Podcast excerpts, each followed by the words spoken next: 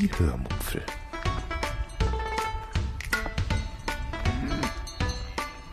Aus dem Tagebuch einer Allgäuerin.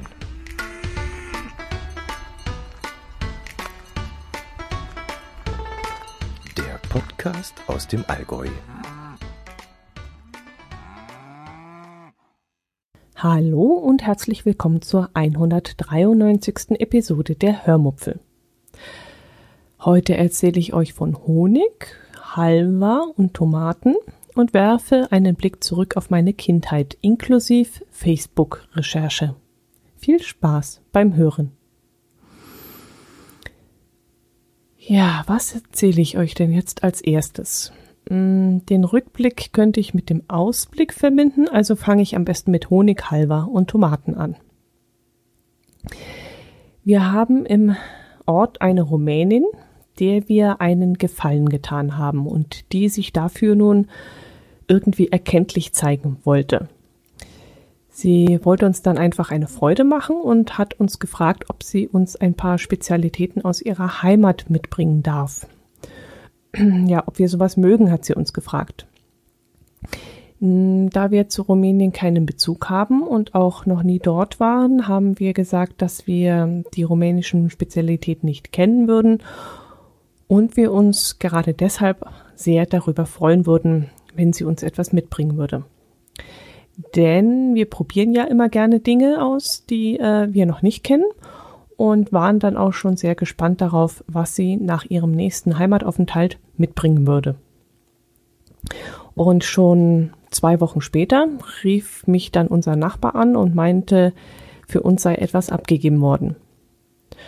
Tja, und dann habe ich erstmal eine riesige Schüssel voller riesiger Tomaten in Empfang nehmen dürfen.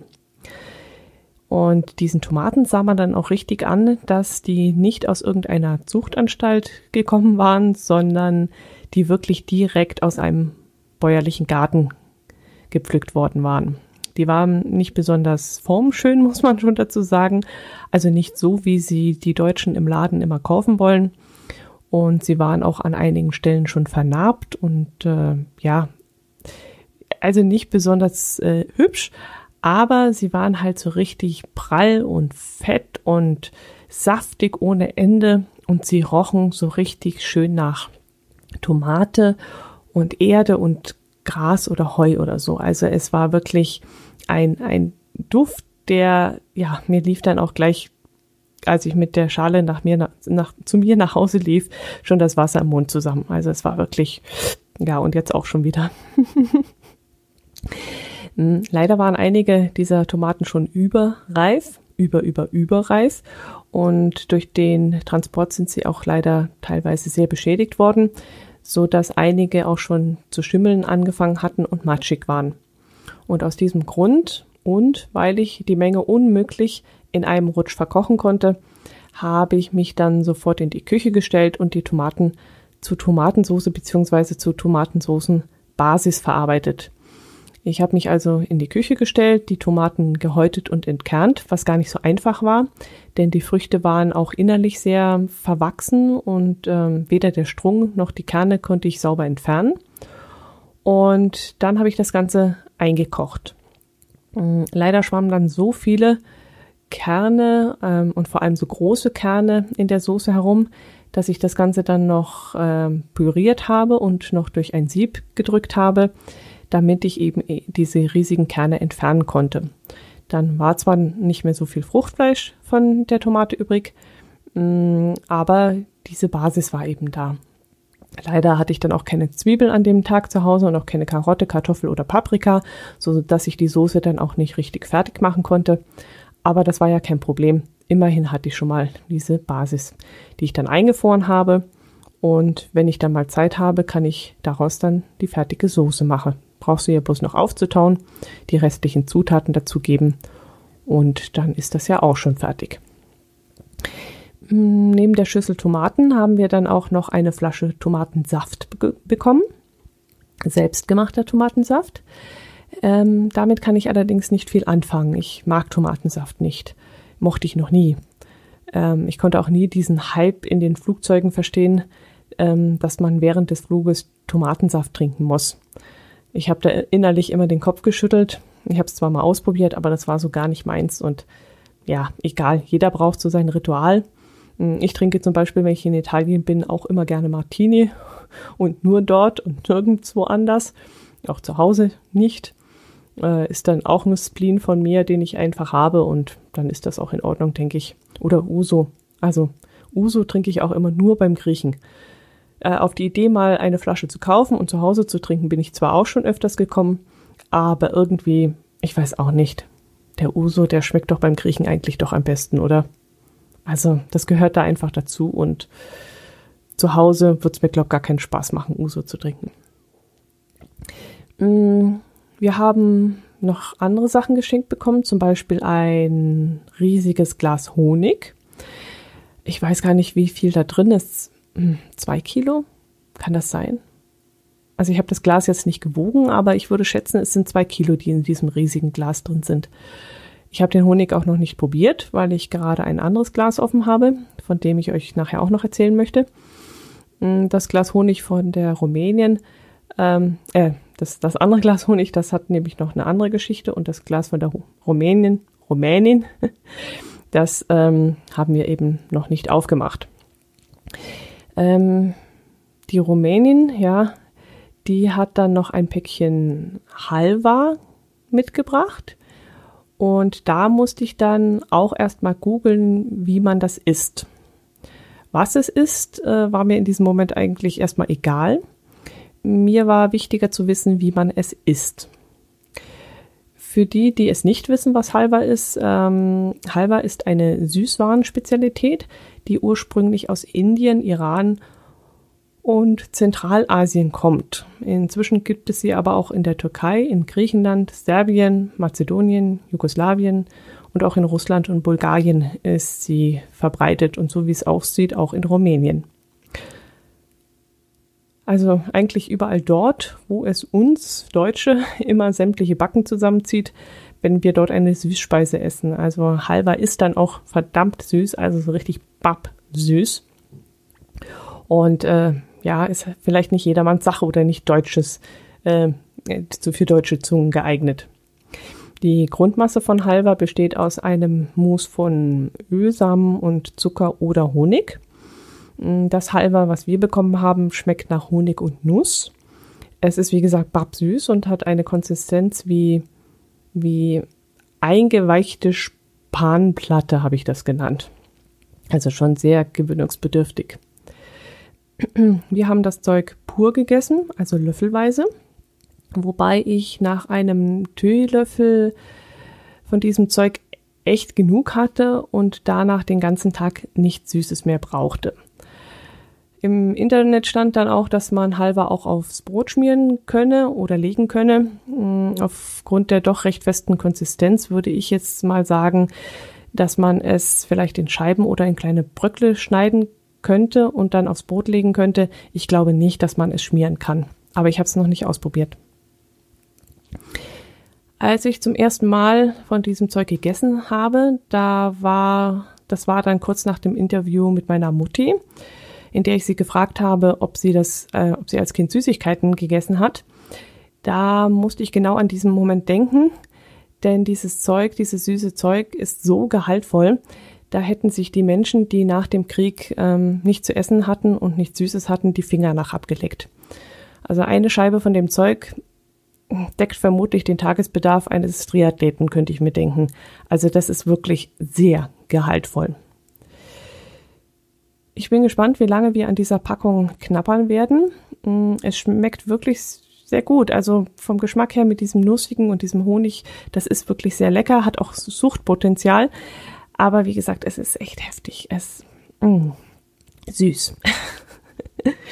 Erinnert mich dann auch irgendwie an die Kekse aus Holland, die auch so gehaltvoll waren. Also diese Oplaten, von denen ich euch schon mal erzählt habe, die ich schon von einem ähm, Holländer oder Entschuldigung, Niederländer damals geschenkt bekommen hatte. Also die waren ähnlich gehaltvoll. Da hat man einen so einen Keks gegessen und dann hat es einem auch, aber auch wirklich gereicht. Jo, das waren die Geschenke. Ach ja, dann noch die Geschichte zu dem anderen Honig, den ich gegessen habe und von dem ich gerade erzählen wollte. Mm, zu unserem Hörertreffen Anfang August kam ja auch Lars mit seiner Familie. Und Lars ist Imker. Ähm, er hat mir als Gastgeschenk ein Glas Rapshonig mitgebracht. Und jetzt muss ich dazu sagen, dass ich Honig normalerweise nicht mag. Das ist mir, ja, auch wieder einfach zu süß. Und ich finde, Honig kratzt auch immer irgendwie auf der Zunge und im Rachen. Also bei mir ist das so. Und ja, ist mir einfach zu süß. Aber Rapshonig äh, gibt es bei uns nicht. Ähm, deswegen kannte ich den noch nicht. Unsere Imker haben Blütenwald und Tannenhonig. Und deshalb war ich ja schon mal sehr gespannt, äh, grundgespannt und neugierig darauf, wie diese erstaunlich weiße und cremige Masse schmecken würde. Mein Herz allerliebster, der Honig sehr gerne mag und sich jetzt schon relativ sicher war, dass ihm dieser Honig bleiben würde, hat das Glas dann auch bald aufgemacht. Und da ich ja trotzdem immer alles probiere und zu nix, zu fast nix Nein sage, habe ich mir auch gleich ein Brot damit beschmiert. Und ja, was soll ich sagen? ich war voll auf begeistert. Boah, ist das ein leckeres Zeug. Also der Honig ist viel milder und samtiger als alle Honigarten, die ich aus unserer Gegend kenne. Und ich bin jetzt wirklich total begeistert von diesem Rapshonig. Mm, ich könnte mir, also ich könnte mir sogar vorstellen, dass es anderen vielleicht auch so geht. Also wer keinen Honig mag, dem würde ich jetzt wirklich mal empfehlen, ähm, so diesen Rapsöl zu, äh, Rapsöl sage ich jetzt, diesen Rapshonig zu probieren. Äh, vielleicht schmeckt der euch nämlich dann auch. Das ist so ein richtiger Anfängerhonig, möchte ich fast sagen. Ja, also kann ich jetzt schlecht beschreiben. Ähm, ich, wie gesagt, ich mochte Honig nicht so sonderlich, habe nur ganz wenig und ganz selten mal davon gegessen. Aber jetzt gebe ich das Glas nicht mehr her und ja, das Nachsehen hat jetzt mein Herz allerliebster weil der muss jetzt darauf verzichten. Dem habe ich jetzt dies, das große Glas Honig von der Rumänin zugeschoben und habe gesagt, also mir bleibt jetzt der Rapsöl-Honig. Wenn ich schon mal Honig essen darf oder kann oder mag, dann äh, soll er doch bitte dieses Glas mir übrig lassen. Ja, also falls es da draußen jemand gibt, dem es genauso geht wie mir, dann probiert einfach mal Rapshonig. Vielleicht ist das ja dann auch etwas für euch. Okay, vielleicht ist Lars sein Honig auch der beste und alle anderen Rapshonige schmecken nicht so gut wie seiner. Mm, das musste ich jetzt auch erstmal ausprobieren. Ich werde jedenfalls bei unserem Urlaub in Norddeutschland ähm, auf jeden Fall mal darauf achten, ob es Rapshonig dort in der Nähe gibt und gegebenenfalls gleich ein paar Gläser mitnehmen. Ich bleibe dran an der Sache. Gut, das waren die Leckereien. Jetzt möchte ich euch noch von einer Sache erzählen. Ja, da muss ich etwas weiter ausholen. Ich bin ja als Kind immer mit meinen Eltern nach Italien in den Campingurlaub gefahren. Campingurlaub war für mich als Kind genau das Richtige. Ich konnte auf dem Platz, am Strand und am Swimmingpool rumtollen, so viel ich wollte. Es war für mich Freiheit pur und es gab für mich wirklich nichts Schöneres als dieser Campingurlaub in Italien. Wir fuhren jedes Jahr zu Pfingsten dorthin, genauer gesagt nach Cavallino in der Nähe von Jesolo und zwar immer auf den gleichen Platz. Ja, wie die Alten das halt immer so gemacht haben. Äh, der Mensch ist ein Gewohnheitstier und meine Eltern sind eben immer an die gleiche Stelle gefahren. Dadurch ergab es sich dann auch, dass man immer die gleichen Leute dort vorfand und mit diesen Leuten dann auch immer gerne abends zusammensaß. Für mich als Kind gab es da natürlich auch viele Spielkameraden, die ich auch jedes Jahr wieder zu Pfingsten dort treffen konnte. Und deshalb war ich dann auch meistens gleich nach der Ankunft, sobald wir dort ankamen und meine Eltern den Wohnwagen dann noch hineinschoben und vorbereiteten für die zwei Wochen Urlaub, war ich dann verschwunden und trieb mich sofort mit irgendwelchen Altersgenossen auf dem Platz herum. Unter anderem war da ein Junge aus Peißenberg und seine kleine Schwester. Der Junge war in meinem Alter und deshalb spielten wir in den ersten Jahren meistens miteinander und seine Schwester war eigentlich immer so ein bisschen noch im Weg. Später entwickelte der Junge andere Interessen und ab dem Zeitpunkt spielte ich dann mit seiner kleinen Schwester. Hm, ich kann mich nicht mehr erinnern, wie groß der Altersunterschied war. Ich würde mal so sagen fünf Jahre oder so zwischen der Schwester und mir. Wir haben in der Zeit viel erlebt. Zum Beispiel wurde auf dem Campingplatz an einer Stelle immer ein Kinderflohmarkt veranstaltet. Da durften dann alle Kinder ihr Spielzeug zum Kauf anbieten. Und da der Junge aus dem Peißenberg immer so tolle Comicbücher hatte, die ich immer erst noch lesen wollte, bevor er sie verkaufte, saßen wir da meistens auf dem Flohmarkt auf dem Boden rum und haben eigentlich mehr gelesen als verkauft. Der Campingplatz veranstaltete dann auch immer wieder irgendwelche Kinderanimationen, wie zum Beispiel gemeinsames Malen und so ein Kram. Aber ich kann mich ehrlich gesagt nicht daran erinnern, dass wir uns daran beteiligt hätten. Ich glaube nicht, dass ich da mal irgendwie gemalt oder getöpfert oder was weiß ich habe. Ich glaube nicht. Aber es gab auch immer Kinoabende auf dem Tennisplatz. Da wurde dann abends auf dem Tennisplatz eine große Leinwand aufgebaut und es wurden Filme gespielt, vorgeführt. Meistens sowas wie Bud Spencer und Terence Hill Filme und meistens waren die dann auch auf Italienisch. Und ich glaube, es gab dann irgendwann mal Filme mit Untertiteln, also deutschen Untertiteln, aber das konnten wir Kinder noch gar nicht so schnell lesen, glaube ich.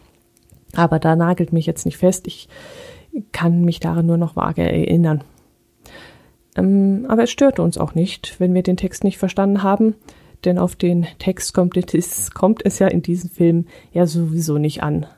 Bei den Schlägereien, die sich der Bud Spencer lieferte, mussten wir trotzdem lachen und da war es uns egal, was da gesprochen wurde.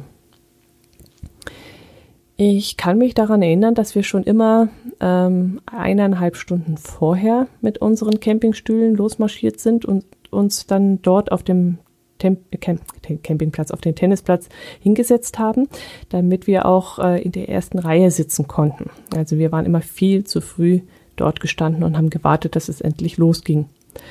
Aber es war trotzdem nie langweilig, weil wir auch dort beim Warten immer irgendetwas zum Spielen hatten. Es gab ja auch ähm, keinen Sommer eigentlich, in dem nicht irgendein besonderes Spielzeug auf dem Markt gekommen war und jeder musste dieses Spielzeug dann damals auch unbedingt haben. Und damit vertrieben wir uns dann halt auch immer beim Warten die Zeit. Ich weiß noch, dass es im Sommer ja immer ziemlich spät dunkel wurde und dementsprechend lange mussten wir dann warten, bis der Film gespielt werden konnte. Äh, war es nämlich zu hell, hat man auf der Leinwand noch nicht allzu viel sehen können, aber es wurde ja dann kontinuierlich dunkler und je dunkler es wurde, desto besser haben wir den Film dann auch sehen können. Nach dem Film mussten wir dann schnell nach Hause. Die Stellplätze unserer Eltern waren nur eine Querstraße vom Tennisplatz entfernt. Mm, tagsüber konnte man dann auch immer das gleichmäßige Plop, Plop, Plop der Bälle hören. Ähm, und manchmal flogen dann auch die Bälle über den Zaun und wir hörten dann den Ruf der, der Tennisspieler, dass wieder ein Ball verschlagen wurde und wie sie sich ärgerten. Und dann waren wir Kinder dann schon immer bereit gestanden und haben gewartet, bis die Erwachsenen verschwunden waren und haben uns dann in die Büsche geschlagen und nach den Bällen gesucht. Die haben wir dann natürlich auch behalten. Ähm, die Erwachsenen, die wollten und konnten ja nicht in die Büsche krauchen und wir Kinder schon. Und da haben wir uns das Recht rausgenommen und haben die Bälle dann auch behalten. Jo, nach dem Film abends mussten wir dann immer sofort nach Hause gehen, sonst gab es nämlich Ärger die Eltern, die hörten ja, wenn der Film zu Ende war und die Leute dann, die vom Film wegliefen, die kamen dann mit ihren zusammengeklappten Campingstühlen auch immer an der Stelle vorbei, wo unsere Eltern vor dem Wohnwagen saßen. Und dann wussten sie dann auch, dass wir auch gleich ums Eck kommen mussten. Ähm, dann mussten wir uns Bett fertig machen und schlafen gehen. Es war ja dann wirklich schon, ich schätze mal so elf wird es dann schon gewesen sein. Und die Erwachsenen haben dann noch entweder bei uns vorm Wohnwagen gesessen oder bei den Nachbarn, haben Wein getrunken und Weißbrot gegessen und leise miteinander geredet. Am Strand war ich vermutlich auch oft, aber seltsamerweise kann ich mich daran nur wenig erinnern. Jedenfalls erinnere ich mich nicht daran, dass ich viel mit Sand gespielt hätte.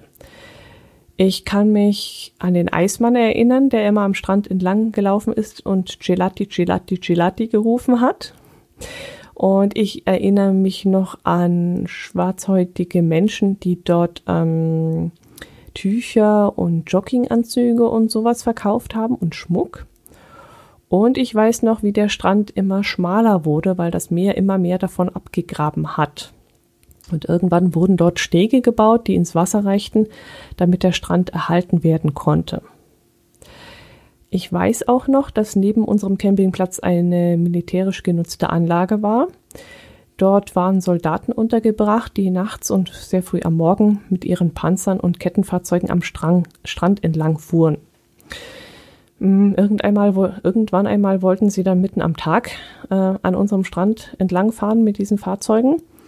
Und da haben dann der Strandwart oder was das war, der war jedenfalls vom Campingplatz und die ganzen Urlauber, die dort am Strand lagen, eine menschliche Mauer gebildet und die Durchfahrt versperrt. Es hätte ja wirklich sein können, äh, dass dort vielleicht Kinder im, am, im, am Strand spielen, vielleicht gerade eine Burg bauen oder sich dort eingebuddelt haben oder sowas. Und dann wäre es ja sehr, sehr schlimm gewesen, wenn eines der Fahrzeuge da drüber gerollt wäre. Und deshalb haben sich dann eben alle dorthin gestellt und die Panzer oder waren es Amphibienfahrzeuge, ich weiß es gar nicht mehr so genau, mussten dann circa 50 bis 80 Meter ins Wasser hinein fahren und uns ausweichen, bevor sie dann hinter dem Campingplatz wieder ans Land fahren konnten. Allerdings war das nur ein einziges Mal, ähm, wo ich es mitbekommen habe. Ich nehme an, dass auch die anderen Campingplätze dann protestiert haben und dann durften die Soldaten dort nicht mehr langfahren. Mm, und irgendwann war das Militär dann dort auch ganz weg. Ja, ich könnte euch noch stundenlang von meinen Abenteuern auf dem Campingplatz erzählen, vom, vom Schwimmbad zum Beispiel, vom Bademeister, der dort am Schwimmbad war, von Jacopon könnte ich euch noch erzählen, von äh, Modellbooten, die, die auf dem Schwimmbad herumfuhren abends, vom Pizzaessen, von Geldumtausch, von nach Hause telefonieren. Also es gibt noch so viel, aber das wollte ich eigentlich alles gar nicht. Ich kam nur auf diese Geschichte aus einem ganz anderen Grund. Irgendwann hat der Junge aus Peißenberg nämlich angefangen zu surfen. Als er klein war, war er dazu noch zu schwach, er konnte das Segel nicht halten, aber irgendwann ging das eben und ab dem Zeitpunkt spielte er nicht mehr mit uns, sondern war eigentlich nur noch auf dem Wasser unterwegs. Ich habe dann, wie gesagt, äh, mit seiner kleinen Schwester gespielt so lange, bis die Familie den Campingplatz gewechselt hat und nicht mehr auf unserem wohnte, sondern einen, einen oder zwei Plätze weitergezogen war. Ich denke äh, noch oft an diese Familie. Ich bin jetzt inzwischen so alt, wie damals die Eltern gewesen, gewesen sein müssen, denke ich mal. Und ich denke immer, wenn ich durch Peißenberg komme, an diese Familie. Und jetzt habe ich mich einfach mal bei Facebook auf die Suche nach diesem Jungen gemacht und habe ihn doch tatsächlich gefunden.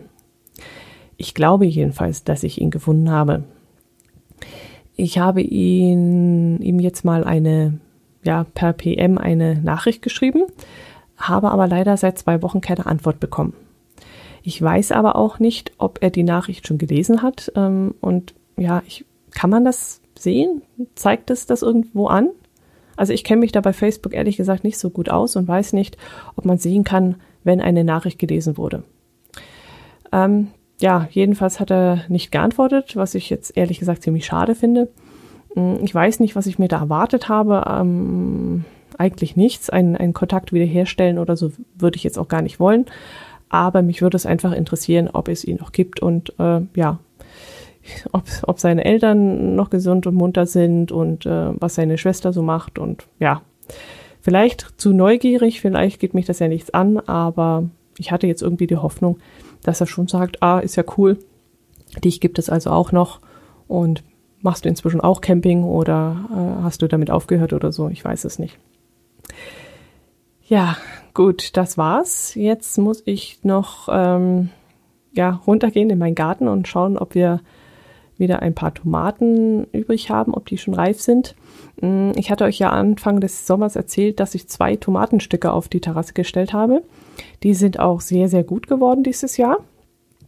Normalerweise ist es ja so, dass ich die Tomaten Ende September, Anfang Oktober grün vom Strauch nehmen muss und in Zeitungspapier wickeln muss, damit sie überhaupt noch rot werden. Aber dieses Jahr meinte es die Natur wirklich richtig gut mit uns im Allgäu. Die Pflanzen wuchsen und gedeihten und ich kann schon seit einigen Wochen immer wieder einmal abends ein oder zwei Tomaten abreißen. Und dieses Jahr war es dann auch das erste Mal, dass ich das machen konnte, wovon ich in all den Jahren geträumt habe. Ich konnte abends eine sonnengereifte Tomate vom Strauch nehmen und so warm wie sie dann noch war, abends von der Sonne bestrahlt, konnte ich sie vor dem Strauch stehend gleich essen. Und das war wirklich ein tolles Gefühl. So eine sonnengereifte, warme Tomate, herzhaft reinbeißen. Oh, das war wirklich ein Traum, der in Erfüllung gegangen ist. Das war früher leider bei mir nicht möglich. Erstens, weil sie, wie gesagt, kaum recht, recht, rechtzeitig rot wurden und zweitens, weil sie abends immer im Schatten gestanden haben. Mm, jetzt stehen sie auf meiner Terrasse und dort scheint dann abends die Sonne hin und dann sind die Tomaten so richtig schön aufgeheizt vom Tag. Und ich hoffe dann auch, dass ich die Pflanzen nach unserem Terrassenumbau auch irgendwie auf dieser Seite des Hauses stehen lassen kann. Mm, dort scheint es ihnen wesentlich besser zu gehen als auf der anderen Seite. Von unseren Tagetes ist dieses Jahr leider, ja, das war ein Reinfall. Wir wissen nicht warum. Vielleicht waren die Samen schon zu alt oder wir haben sie zu tief reingesteckt. Das glaube ich fast nicht. Aber ich hatte euch ja auch erzählt, dass wir zwei Blumenrabatten haben, wo wir Tagetes gepflanzt haben. Und da sind nur drei Pflanzen gekommen.